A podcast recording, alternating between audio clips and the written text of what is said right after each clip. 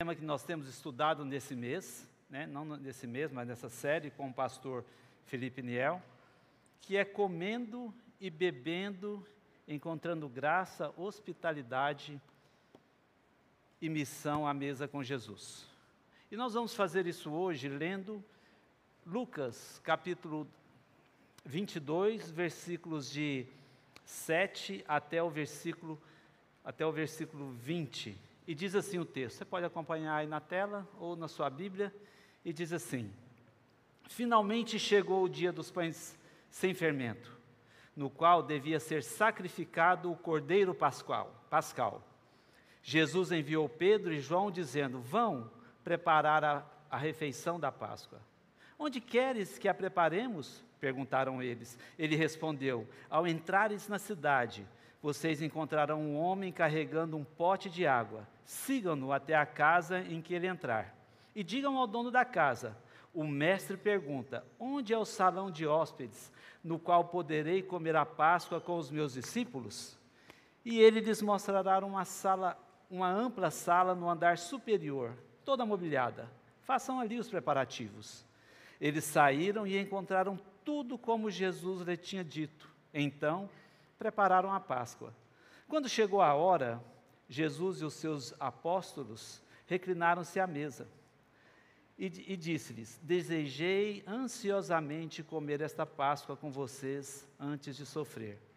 Pois eu digo: não comerei dela novamente, até que se cumpra no reino de Deus. Recebendo um cálice, ele deu graças e disse: Tomem isso e partilhem uns com os outros. Pois eu digo que não beberei outra vez do fruto da videira até que venha o reino de Deus. Tomando o pão, deu graças, partiu e deu aos seus discípulos. Isto é o meu corpo dado em favor de vocês.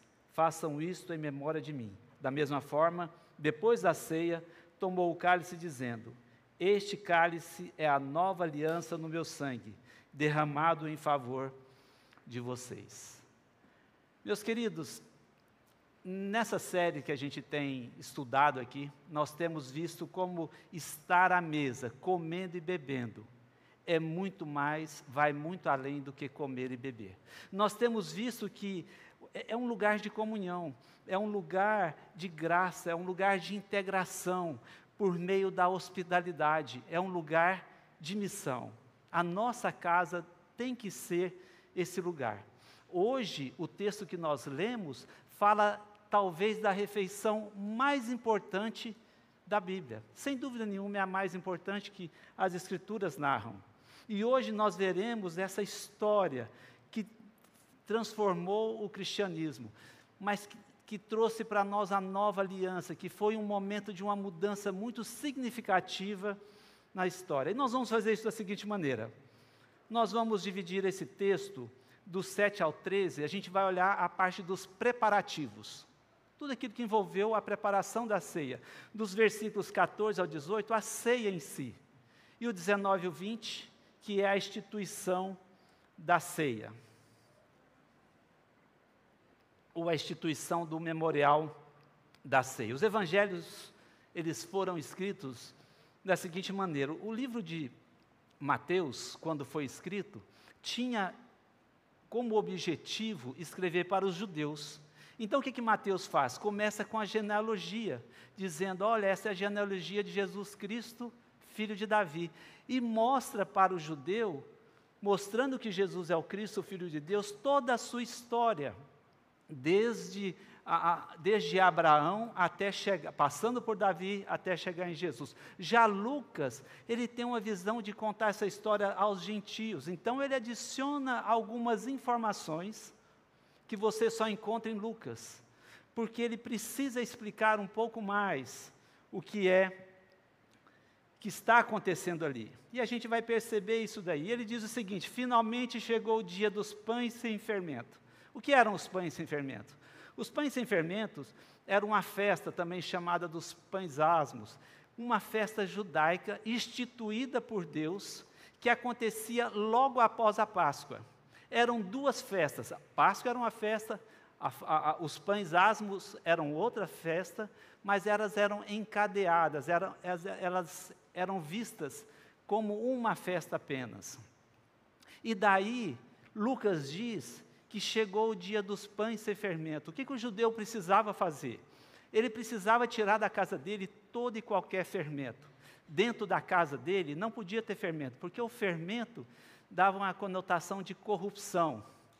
E Deus queria que ele tirasse. Essa não era uma ordem do sacerdote, dos líderes religiosos, mas era uma ordem do próprio Deus que eles obedeciam.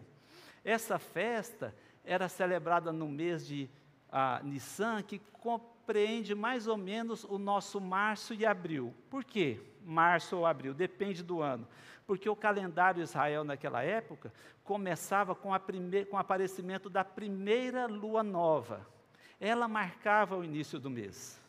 Então, essa festa instituída por Deus tinha como propósito de trazer à memória deles a saída do Egito, a, a libertação desse povo. E, e Deus criou orientações muito bem definidas, muito exatas, para que o povo obedecesse.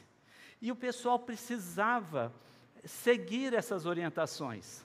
Se você olhar na sua Bíblia, Êxodo 12, 13, tem isso muito bem ah, narrado e, e bem detalhado, você pode ver lá. Lucas disse que devia ser sacrificado o cordeiro pascual. Por que esse cordeiro devia ser sacrificado?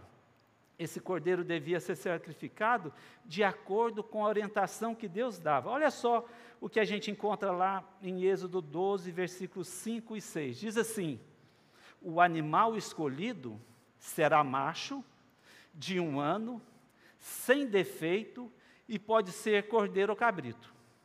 Guardem-no até o décimo quarto dia do mês, quando toda a comunidade de Israel irá sacrificá-lo ao pôr do sol.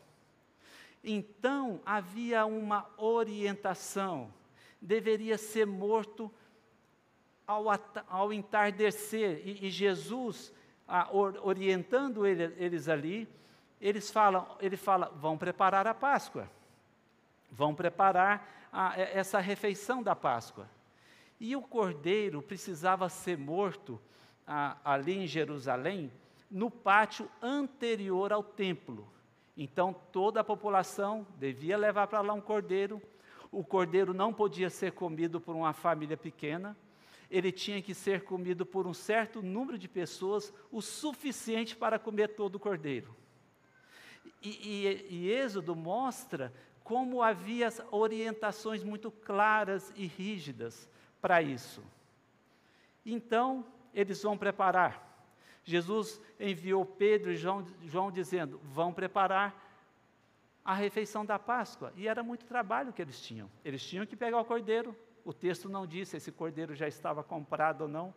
Eles tinham que sacrificar o, o cordeiro ah, lá no templo. Eles tinham que organizar tudo que diz respeito à sala, ao lugar. Eles tinham que comprar os pães asmos para o jantar, porque Deus só não dizia como é, ia acontecer, mas sabe de uma coisa? Ele dizia também como deveria ser o cardápio: ervas amargas, a salsa, o vinho. Então eles têm essa responsabilidade de ir preparar tudo aquilo. E aconteceu que eles perguntaram: onde queres? Onde queres que a, que a preparemos? perguntaram eles. Jesus, como sempre, como ele sempre faz, ele tinha tudo preparado, tudo organizado. E ele diz como eles chegariam ao lugar que ele previamente, provavelmente já havia reservado. E ele diz: ao entrarem na cidade, vocês encontrarão um homem carregando um pote de água. Sigam-no. Agora pensa bem. Nós temos que levar em consideração que na festa da Páscoa, as pessoas que moravam num raio de 20, 25 quilômetros de Jerusalém deveriam ir para Jerusalém celebrar a Páscoa.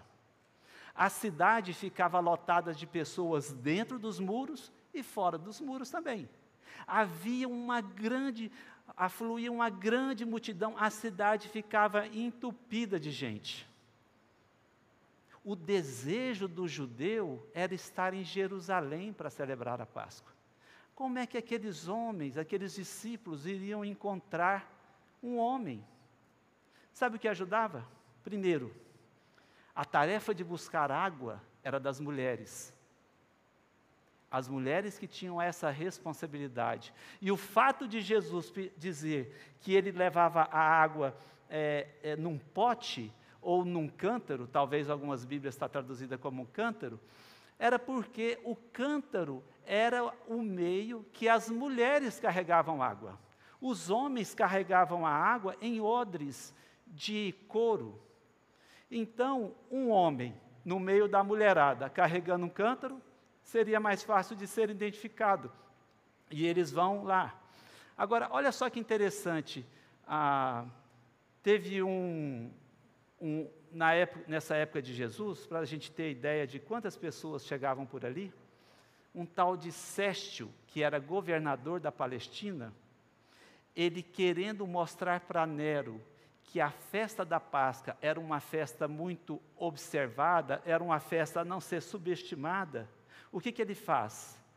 Ele manda fazer um censo de quantos carneiros seriam mortos naquela, lá na entrada do templo. Flávio Joséfo, um historiador judeu, diz que naquela ocasião foram sacrificadas 267.500 carneiros. Pensando que cada grupo, lembra que eu falei que a família fosse pequena não podia comer? Pensando que variavam de 10 a 20, eles, Joséfo diz que estima-se que numa Páscoa chegava a ter, dentro e fora da cidade, uma multidão de torno de 2 milhões de pessoas. Havia muita gente ali. As pessoas ocupavam dentro e fora. Por isso, a gente olhando como seria, mas olha o que, que diz: que eles, ao entrarem na cidade, vocês encontrarão um homem carregando um pote. E eles vão, e eles conseguem distinguir esse homem, por isso que eu estava dizendo aqui. E eles diz, eles seguem esse homem e eles chegam até a casa. E ele fala: quando vocês chegarem na casa, vocês perguntam onde é o salão. Uma coisa interessante, na época da Páscoa, as pessoas não muitas casas privilegiadas, elas tinham dois andares. O andar de cima era um andar que não tinha comunicação por dentro da casa, mas a comunicação era por uma escada do lado de fora. Então, esses lugares não podiam ser alugados, eles eram oferecidos gratuitamente. E o dono da casa só poderia receber como pagamento o couro do cabrito ou uns potes de, bar de barro que eles usassem ali. Então, Jesus vai, provavelmente é o que os comentaristas dizem, que ele vai e combina esse, isso antes. E até nesse momento, somente João, Pedro e Jesus sabem aonde será a festa da Páscoa. Lembra que eles perguntam onde é que vai ser a festa? Onde é que nós vamos celebrar esse jantar? Por que que Jesus faz isso? Se você olhar os versículos anteriores, a, de 1 a 6 desse capítulo, mostra Judas negociando quem? a traição de Jesus. Se Jesus fosse, se Judas soubesse e por acaso dissesse àqueles homens, aos líderes judaicos, aonde era a festa, e eles fossem, não daria tempo de Jesus cumprir tudo o que ele havia planejado. Então, Jesus não, não revela isso antes, para que essa informação não chegasse a essas autoridades e ele corresse o risco então Jesus, ele, ele, diante disso, a gente percebe que Jesus não é traído ao acaso. Até a própria traição de Judas acontece quando o Senhor planeja. Ele não foi surpreendido, ele reservou o momento para que tudo acontecesse na hora que ele havia planejado. Sabe por quê, meus irmãos? Porque o Senhor controla todas as coisas. Até a hora da morte, ele era capaz e foi capaz e ele controlou. E o texto do versículo 13 diz: E eles saíram e encontraram o quê? Tudo como Jesus lhes tinha dito. Em uma cidade tão lotada de pessoas, Jesus cuida de cada detalhe. Numa cidade tão cheia de gente, tudo acontece exatamente como o Senhor diz. A palavra do Senhor não falha. A palavra do Senhor é verdade. E até mesmo num lugar, numa festa como essa, ele diz como vai acontecer. E os discípulos voltam e dizem: E tudo aconteceu, e encontraram tudo como Jesus lhes tinha dito. Sabe, às vezes a gente a gente ouve tantas coisas na igreja a respeito da palavra. E você já percebeu o quanto é fácil nós negligenciarmos a palavra? O quanto é fácil a gente encarar não com a seriedade que ela merece. Aquilo que o Senhor fala, olha, não desobedeçam seus pais, porque senão, porque obedeça para que você te vá bem e seja de longa vida, lá em Efésios. Mas a gente fala, ah, não é bem assim. Cuidado. Você vem à igreja semanalmente, é desafiado pela palavra, questões sérias, importantes são ditas aqui por pessoas que trazem a palavra de Deus. E meus irmãos, creiam. Se ela é a palavra de Cristo, ela se cumpre. Assim como se cumpre uma simples instrução, simples instrução que Jesus deu a seus discípulos. Eles foram e encontraram tudo conforme ele disse. A gente ouve aqui sobre o perigo do dinheiro. A gente escuta falando que para não amar a riqueza, para não colocar a nossa esperança nela, para sermos generosos. E às vezes a gente ouve isso e, ah, para não ser preguiçoso, para não falar palavras torpes, para falar somente a verdade, para não fofocar, não falar mal do outro, para cuidar do coração, para tratar bem o marido, os filhos, a esposa, e o que a gente faz com todas essas orientações? Será que nós cremos que tudo que o Senhor fala vai acontecer? Os discípulos experimentaram isso, num lugar cheio de gente, onde uma coisa simples, uma coisa comum da vida, podia dar errado. Eles vão e experimentam que tudo aquilo aconteceu conforme ele disse. Então nós chegamos no versículo 14, e ele diz: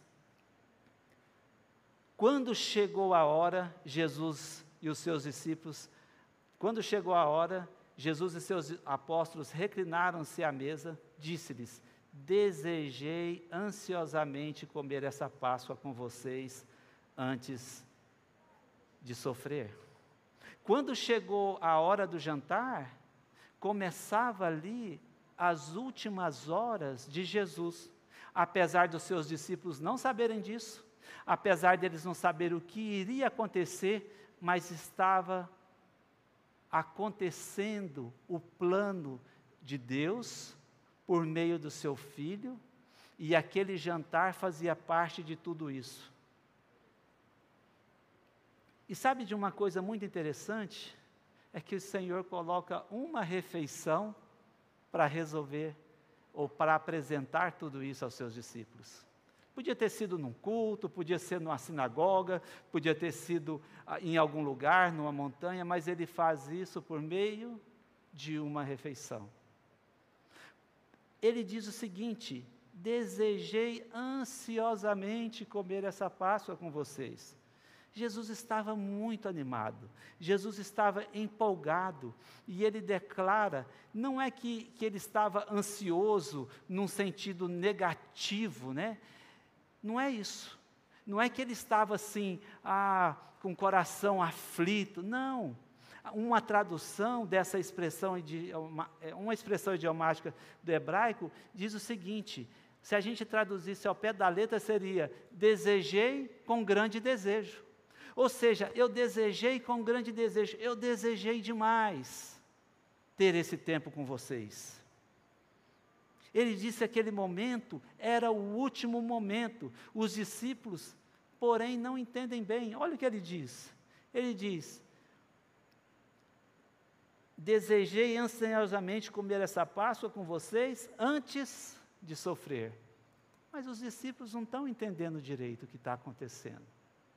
Eles estão ouvindo Jesus falar aquilo, mas para eles, aquilo ali não, não, não, entenderam muito bem. E nesse plano acontece um fato interessante que Lucas, que Lucas narra, que Lucas não narra, mas que João narra.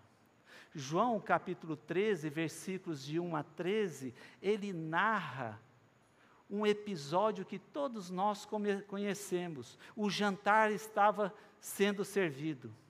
Jesus levanta, tira a capa, amarra na sua cintura uma toalha e o que ele faz? Começa a lavar os pés dos discípulos. Pedro reluta: Não, senhor, não lava meu pé, não. Ó, quem não lavar o pé não tem parte comigo. Então lava o corpo inteiro. Já é, vai para o extremo, né? Aí, Senhor, corrige, Lucas. Corrige, Pedro. Não, Pedro. Quem já tomou banho não precisa tomar banho. Mais tarde vocês vão entender. Ele demonstra que sabe quem é o traidor. Na verdade, ele sabia, porque ele diz ainda: nem todos estão limpos. E ele lava o pé, os pés de todos os discípulos, inclusive os pés de Judas, nesse jantar. E sabe o que ele diz? Olha só o que ele diz.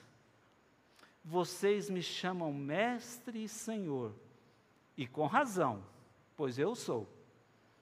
Pois bem, se eu, sendo Senhor e Mestre de vocês, lavei os seus pés, vocês também devem lavar os pés uns dos outros. Eu dei o exemplo para que vocês façam como lhe fiz, lhes fiz. Digo verdadeiramente que nenhum escravo é maior do que o seu senhor, como também nenhum mensageiro é maior do que aquele que o enviou. Agora vocês sabem estas coisas, felizes serão se as praticarem. E Jesus ensina, naquele momento, essa linda lição: que para seguir o caminho da cruz é preciso se revestir de humildade que para nós poder, se quisermos seguir esse Jesus, é preciso que eu e você, a cada dia, nos revistamos de uma postura de humildade. Humildade para reconhecer o erro. Humildade para reconhecer o nosso pecado e buscar mudança. Humildade para descer dos saltos da soberba e reconhecer que tudo de bom vem dele.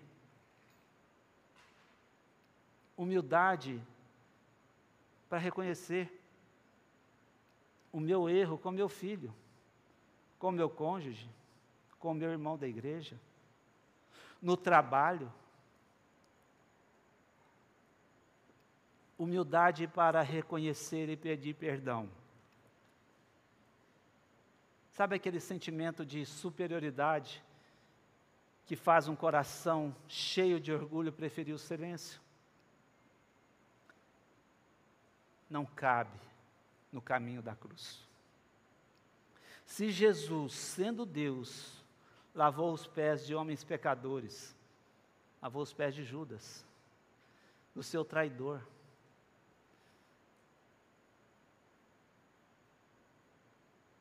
como nós devemos fazer? Igual ele fala. Se eu, sendo Senhor, fiz assim, quanto mais o servo, a tendência nossa é o oposto. E ele faz isso para que eu e você possamos fazer isso, porque não há servo maior do que o seu Senhor. Nenhum de nós somos maior que Cristo. Então pratiquem humildade. Que momento lindo, meus irmãos. Que momento maravilhoso. Que lembrança impactante aquela refeição trouxe aos discípulos, ali com o Mestre. Versículo 17 diz: Recebendo um cálice, ele deu graças e disse: Tomem isto e partilhem uns com os outros. Pois eu digo que não beberei outra vez do fruto da videira até que venha o reino de Deus. Novamente ele avisa os discípulos, mas eles não entendem. Jesus anuncia que apesar de aquela ser a última ceia por um tempo, ele voltará um dia para cear. Um dia ele voltará para cear com seus discípulos. Um dia nós sentaremos à mesa com Cristo e juntos nós cearemos com Ele no reino de Deus. Mas por um tempo, isso não aconteceria mais. A Páscoa era uma refeição assim, de olhar para o que aconteceu lá atrás, quando veio a décima praga, que Deus mandou sacrificar o cordeiro e passar o sangue nos umbrais da porta. E Deus falou: Olha, faça isso todo ano, anualmente, e não se esqueça dessa ordenança. Aí, no decorrer dos anos e das práticas, eles tinham uma. Como é que eu vou dizer? Eles tinham uma liturgia da ceia da Páscoa na casa.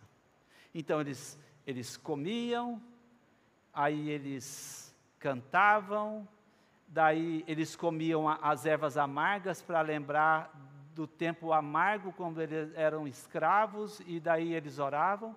E existe, eu estava lendo, né, enquanto eu preparava, eu não sabia disso, né, e eu vi aquilo lá, que interessante, vários passos. E nesses passos, quando chega o momento do pão e do vinho, o texto diz que ele disse o seguinte: tomando o pão, deu graças, partiu e deu aos seus discípulos, dizendo: Isto é o meu corpo dado em favor de vocês. Façam isto em memória de mim. E da mesma forma, depois de ceiar, porque o vinho tomava-se depois do pão, ele falou: Este é o cálice da nova aliança do meu sangue derramado a favor de vocês, em favor de vocês. Algumas questões importantes aqui.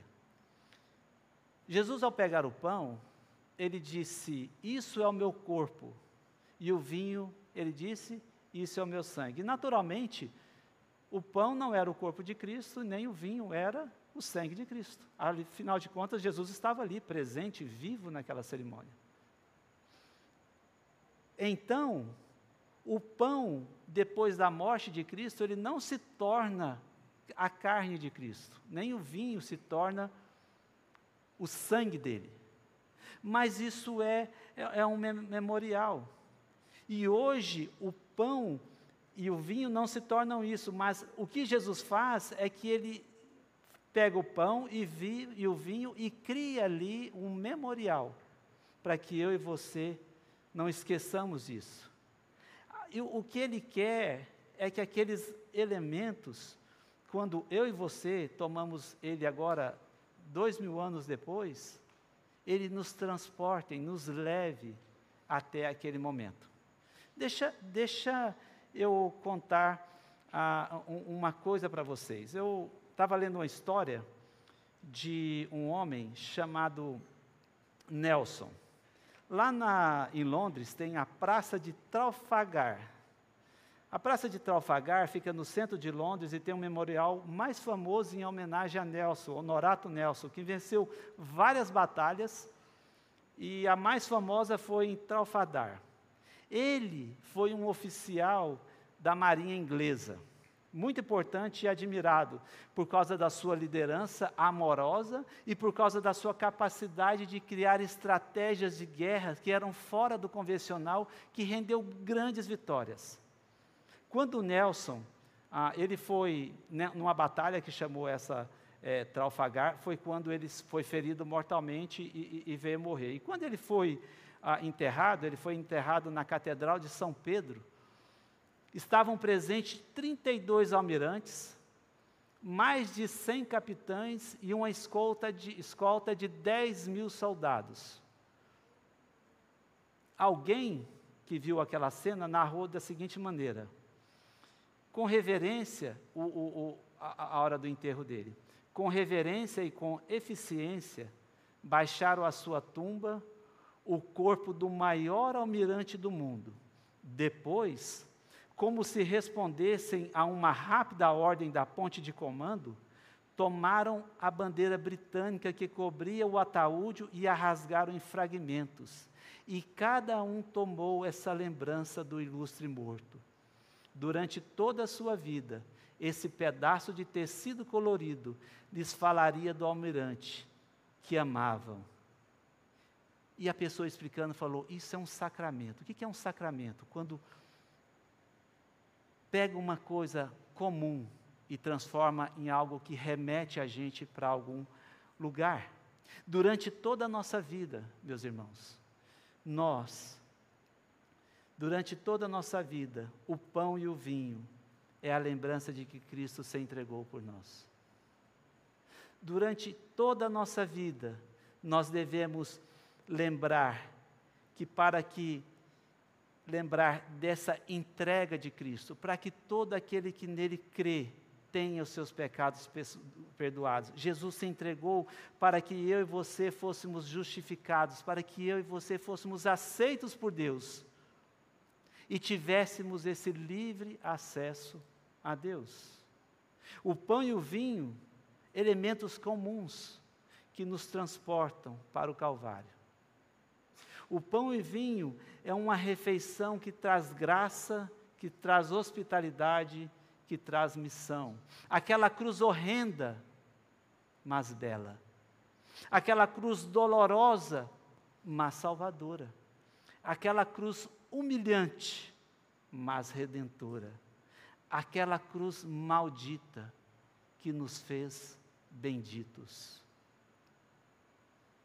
A Páscoa no Egito foi um evento em que o sangue nos umbrais das portas salvou o primogênito da casa dos judeus. Lá, no meio dos egípcios, houve choro e muita tristeza a noite toda, sofrimento. Foi um momento de muita dificuldade, de muita tristeza, enquanto na casa dos judeus havia paz.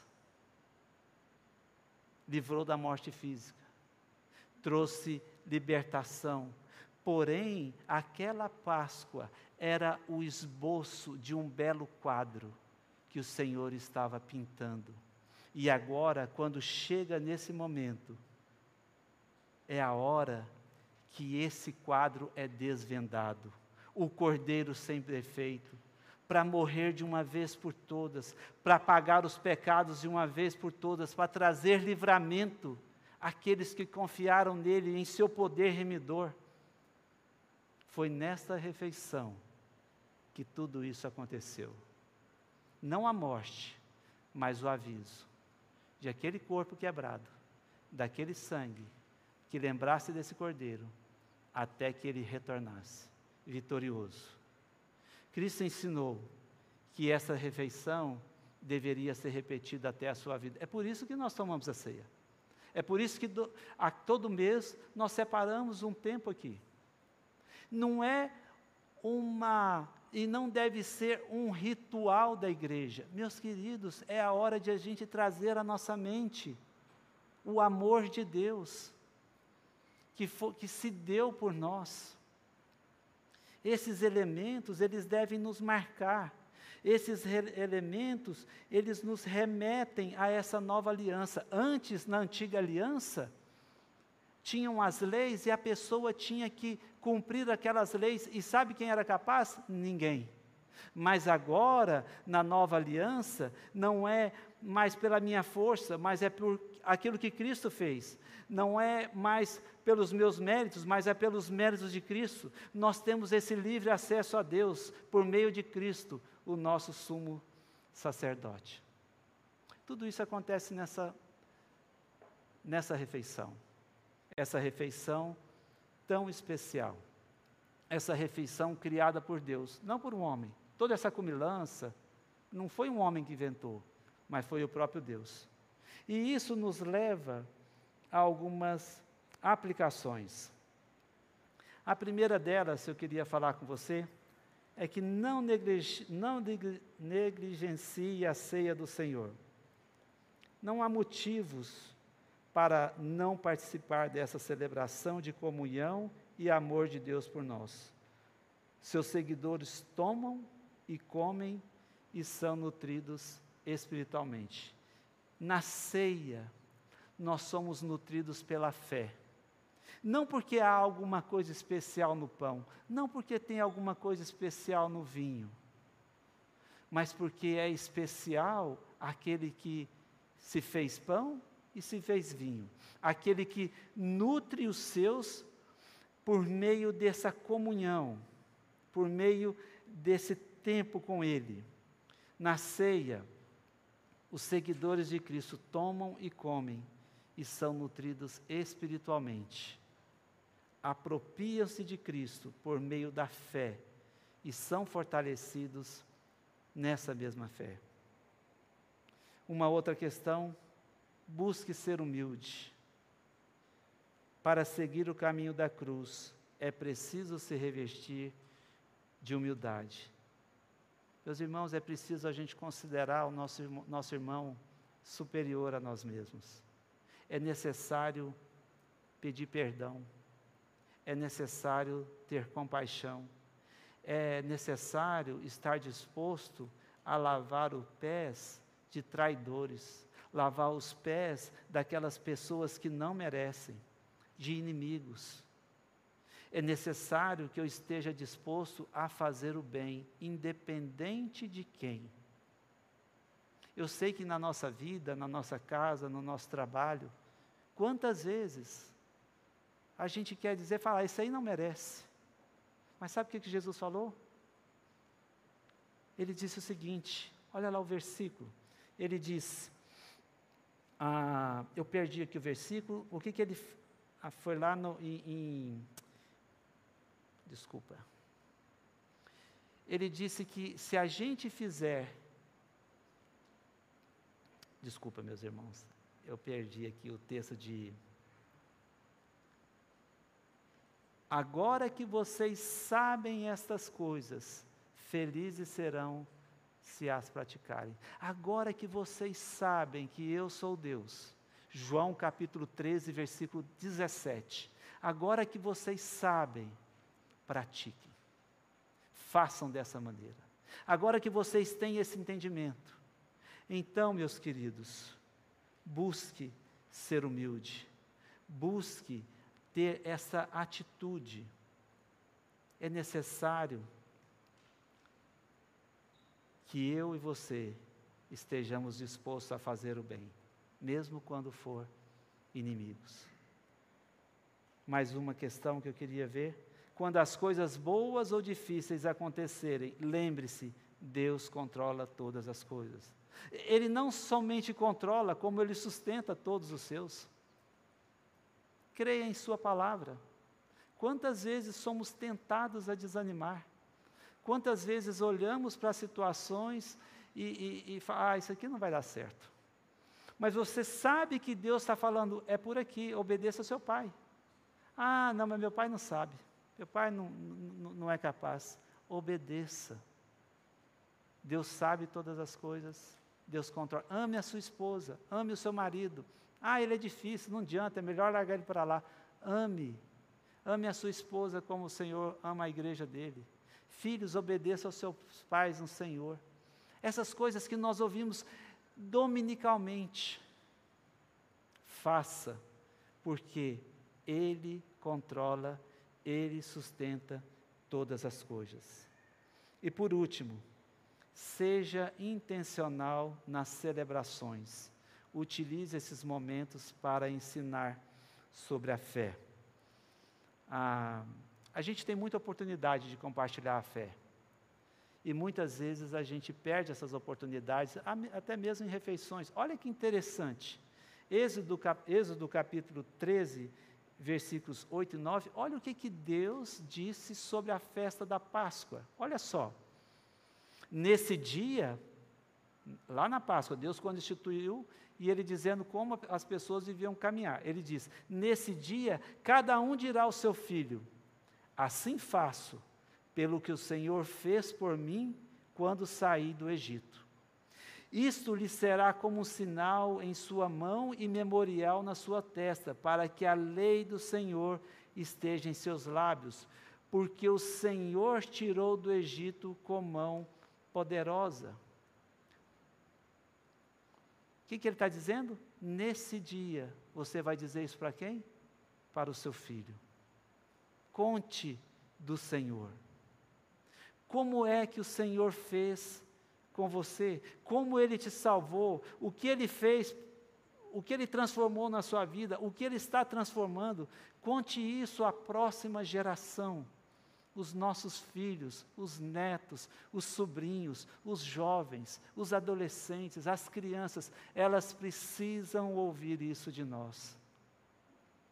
Conte à próxima geração o que o Senhor fez, o que o Senhor faz. Não perca as, as oportunidades, seja intencional. Amém? Vamos orar.